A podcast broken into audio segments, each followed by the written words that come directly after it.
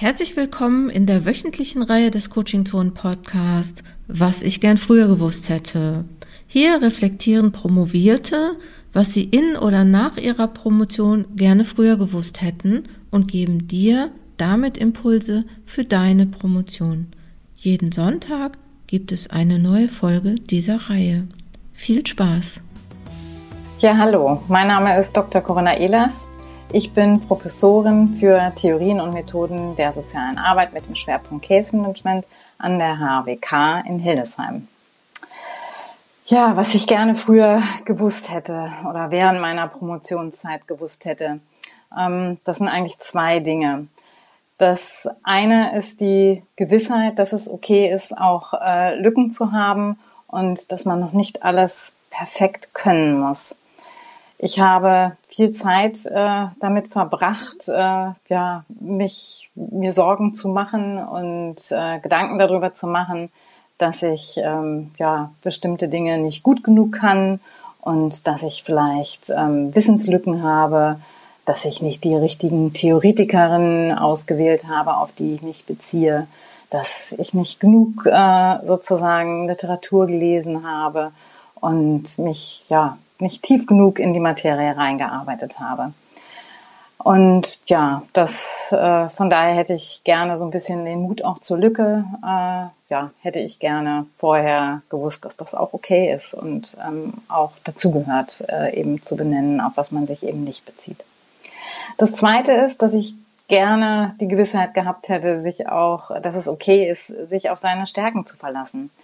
Ähm, ich habe mich ja oftmals unter Druck gesetzt äh, und habe meine Wissenschaftlichkeit in Frage gestellt und war viel mehr damit beschäftigt, in die Selbstzweifel und Selbstkritik zu gehen für die Dinge, die ich noch nicht so gut konnte und habe erst viel, viel später nach meiner Promotion eigentlich so richtig ähm, das Umdenken gelernt und habe ähm, meine Stärken mehr in den Vordergrund, in den Fokus gestellt und ähm, habe mich weniger damit beschäftigt, was äh, ja meine Schwächen sind und aufgehört daran, die ganze Zeit irgendwie rumzudoktern. Und ja, alle Menschen haben Stärken und ähm, ja, die sind natürlich beim Promovieren oder bei Promovierenden auch ganz unterschiedlich. Ähm, manche können super gut konzeptionell denken, manche sind hervorragend im analytischen Denken äh, wieder andere haben ein ausgeprägtes äh, Methodenwissen, äh, was die Forschungsmethoden anbelangt oder können hier auf viel Erfahrung zurückgreifen, ähm, was die Forschungsmethoden anbelangt. Und ja, das denke ich ist ganz wichtig, darauf äh, auch zu vertrauen und sich weniger Gedanken drum zu machen, was man alles noch nicht so gut kann, beziehungsweise hier eben die Leute zu suchen, ähm, die eben die Dinge besser können als man selber und sich da dann auch in den Austausch zu begeben und offen über sein Thema zu reden und über die Dinge, die einem eben noch nicht so gut gelingen und wo man aber auch denkt, dass, das, dass man das eben gut kann. Ähm, ja, von daher wünsche ich allen, ähm, die ihr promoviert, dass ihr den Mut habt, euch mit euren Stärken und auch euren Schwächen zu zeigen und dass ihr in eurer Promotion mehr Energie in die Entfaltung eurer Stärken stecken könnt als in Selbstzweifel. Ja, ich wünsche euch allen ganz viel Erfolg und vor allem viel Spaß bei euren Arbeiten. Mein Name ist Birgit Schierber und ich war vor circa 20 Jahren Doktorandin in der Pädagogik ich hätte gerne früher gewusst, dass die Benotung der Dissertation nicht unbedingt ein Spiegel der promovierenden Leistung ist, sondern mehr oder weniger ein Spiegel des sicheren Standes des oder der wissenschaftlich Betreuenden in der Fakultät, dass Dissertationen nach der Begutachtung mehrere Wochen ausliegen, um den kritischen Blick der WissenschaftlerInnen des Fachbereichs oder der Fakultät zu ermöglichen, ähm, ist ja äh, sozusagen eine Regel, die, der man nicht entgehen kann. Aber diese Regel erzeugt auch unter Umständen eine gewisse Zurückhaltung in der Benotung, um kollegiale Seitenhiebe zu vermeiden. Meine heutige Sicht darauf ist, dass solche Nebenschauplätze von Promovierenden unbedingt fernzuhalten sind. Ich wünsche Ihnen beim Promovieren alles Gute und einen klaren Blick. Mein Name ist Georgia Gödicke und ich bin Postdoc in der Didaktik der romanischen Sprachen der Universität Bremen. In diesem Fachgebiet, also der Fremdsprachendidaktik, habe ich auch vor einem knappen Jahr promoviert. Und während meiner Promotionsphase haben mir immer vielfältige Austauschformate, wie beispielsweise die Teilnahme an Forschungskolloquien oder Konferenzen geholfen, über meine Arbeit ins Gespräch zu kommen und fundiertes Feedback von Expertinnen und Experten aus meiner Fachdisziplin zu erhalten. Was mir allerdings erst gegen Ende meiner Promotion so richtig bewusst geworden ist, ist die Tatsache, dass die eigene Forschung und die damit verbundenen Ergebnisse nicht auf den jeweiligen wissenschaftlich fachspezifischen Bereich beschränkt bleiben müssen. Wichtig ist es meiner Einschätzung nach auch, den Dialog zwischen Wissenschaft und Gesellschaft zu suchen, also Bürgerinnen und Bürger einzubeziehen, die Interesse an Wissenschaft haben und ein kritisches Bewusstsein dafür. Was ich meine, es bietet sich an, praxisrelevante Ergebnisse aus der eigenen Forschung breiter und öffentlicher zu kommunizieren und dazu auch mehr perspektivische Rückmeldungen einzuholen, eben auch aus der Öffentlichkeit. Denn es geht nicht nur darum, gute Forschung in dem eigenen, teilweise kleinen Fachbereich zu betreiben, sondern auch darum, die Wissenschaft dort zu kommunizieren, wo sie gebraucht wird. In meinem konkreten Fall, also in der Ausbildung von Fremdsprachenlehrkräften, aber eben auch in der Schulpraxis, also im Fremdsprachenunterricht selbst, in den ja Lehrerinnen und Lehrer und Schülerinnen und Schüler involviert sind. Soziale Medien bieten für eine solche Kommunikation nach außen vielfältige, effektive Instrumente. Denn durch Blogs oder Facebook-Posts oder Tweets oder sonstige Formen von Diskussionsforen ist es möglich, mit Akteurinnen und Akteuren aus der Gesellschaft ins Gespräch zu kommen und dadurch auch wichtige Denkanstöße für die eigene Arbeit zu erhalten, die man ohne einen solchen Austausch vielleicht gar nicht gehabt hätte. Ich hätte also gerne schon von Anfang an meiner Promotionsphase mehr darüber gewusst, wie wichtig und ertragreich Wissenschaftskommunikation für das Vorantreiben des eigenen Forschungsprojekts sein kann.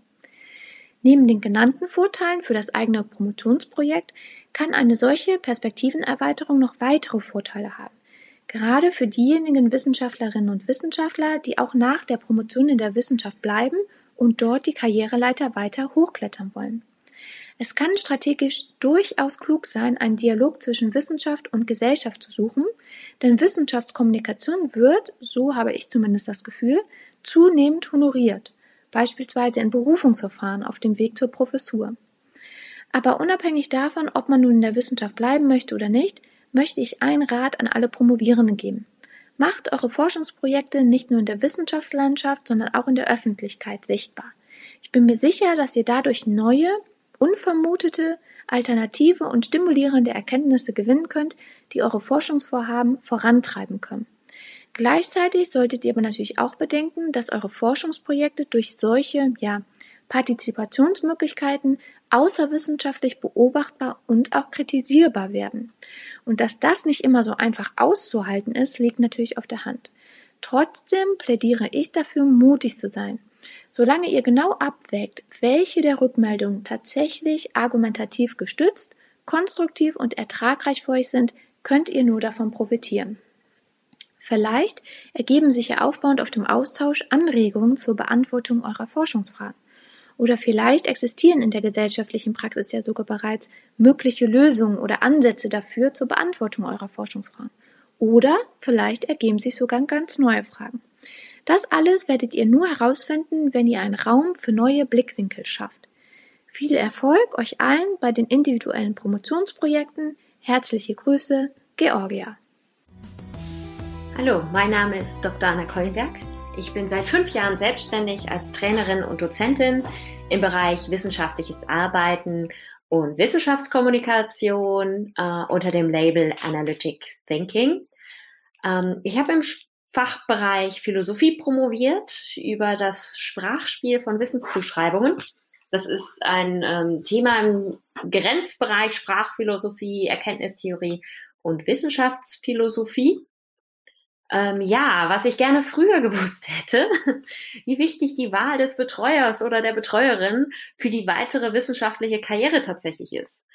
Hier geht es nicht nur um inhaltliche Fragen, um die Motivation und die Unterstützung bei der Erstellung der Dissertation. Ähm, es geht darum, das richtige Netzwerk zu haben um an die richtigen Stellen und Projekte und Jobs zu kommen. Da braucht man Vitamin B. Ähm, und da ist der Betreuer und die Betreuerin ein ausschlaggebender Faktor. Das ist leider so. Aber wenn man das weiß, ist es natürlich, ähm, kann das helfen. Ich weiß nicht, ob ich mich damals äh, für einen anderen Betreuer entschieden hätte, für eine andere Betreuerin, wenn ich das gewusst äh, hätte, wie wichtig das ist. Ähm, aber ich glaube, es hätte mir geholfen, mir dessen bewusst zu sein, äh, wie wichtig die Wahl da ist für eine wissenschaftliche Laufbahn. Ich bin heute sehr glücklich mit meinem Beruf und bedauere es nicht, keine akademische Karriere gemacht zu haben. Ich arbeite gerne mit Studierenden und Promovierenden an ihren Forschungsthemen, vermittle Kommunikationsfähigkeiten und interdisziplinäre Kompetenzen. Äh, dafür brenne ich. Ich wünsche euch weiterhin viel Erfolg äh, und Glück bei eurer wissenschaftlichen Laufbahn. Mein Name ist Angela Karell. Ich arbeite bei Adesso, einem IT-Dienstleister, als Leitung Forschung. Das heißt, ich verantworte dort die Forschungsprojekte vom, von der ersten Idee bis zur Vermarktung.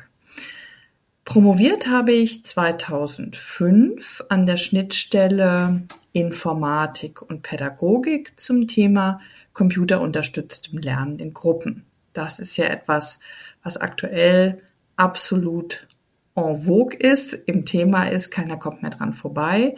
2005 war, ja, startete man tatsächlich gerade mit dem Thema, äh, wobei es bei mir nicht um irgendwelche Web-Lernangebote ging, sondern um das gemeinsame Lernen über den Computer. Was hätte ich gerne vorher gewusst? Für mich war spannend und ist immer noch spannend die Arbeit in einem interdisziplinären Feld. Jetzt arbeite ich ja bei der Adesso auch interdisziplinär. Ich bin dort als Pädagogin tätig, arbeite in verschiedenen Kontexten. Das macht mir Spaß und ich glaube auch, dass in so einem Feld ähm, spannende Arbeiten, spannende Dissertationen und auch das größte Innovationspotenzial liegt. Und gleichzeitig, und das hätte ich eben gerne früher gewusst, ist das Arbeiten, ist eine interdisziplinäre Arbeit aus verschiedenen Perspektiven auch recht schwierig. Zum einen, ganz fördergründig, muss man jeweils der anderen Welt die Dinge erklären, die bei einer disziplinären Arbeit sehr selbstverständlich sind. Ich musste also den Informatikern die pädagogische Sichtweise erklären und den Pädagogen die informatische Sichtweise und nicht immer ließen sich diese beiden Sichtweisen wirklich übereinander bringen. Das war recht zeitaufwendig und manchmal für mich nervend, wenn ich für mich Selbstverständlichkeiten, ähm, ja, wenn ich die erklären musste und die hinterfragt wurden. Das andere ist tatsächlich auch noch mal eher auf so einer institutionellen Ebene, gerade wenn man nachher vielleicht auch weitergehen möchte ähm, in Richtung wissenschaftliche Karriere, die Hochschulen sind halt immer noch sehr stark disziplinär orientiert.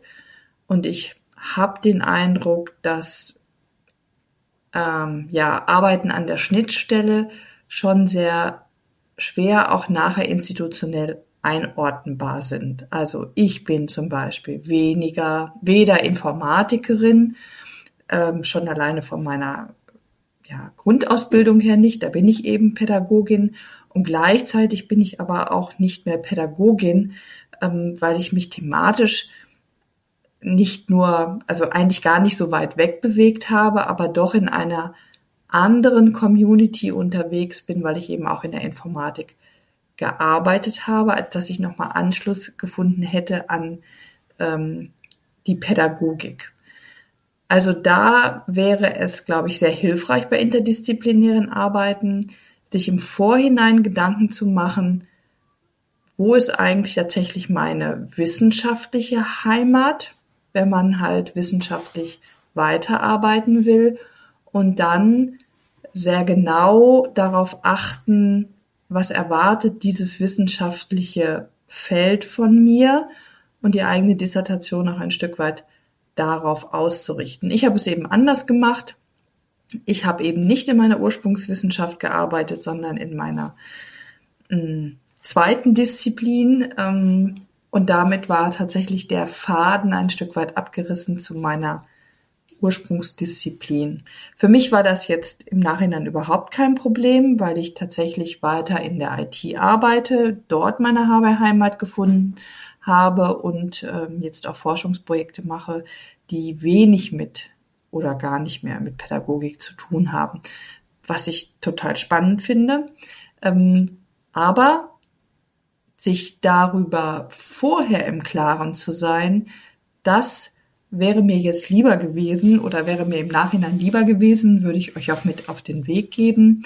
Ähm, denn es kann sich eben auch nicht so glücklich fügen und dann steht man vielleicht auch auf einem Gleis, auf den man gar nicht möchte. Ich wünsche euch allen viel Glück und viel Erfolg bei eurer Arbeit. Das war's für heute. Ich hoffe, dass du einige Impulse mitnehmen konntest. Hör auch in der nächsten Woche wieder rein, wenn es heißt, was ich gern früher gewusst hätte. Immer sonntags im Coaching Zone Podcast. In der Zwischenzeit kannst du gerne im Blog vorbeischauen, den Newsletter abonnieren oder uns auf unseren Social Media Kanälen besuchen. Komm gut voran, deine Jutta Wergen.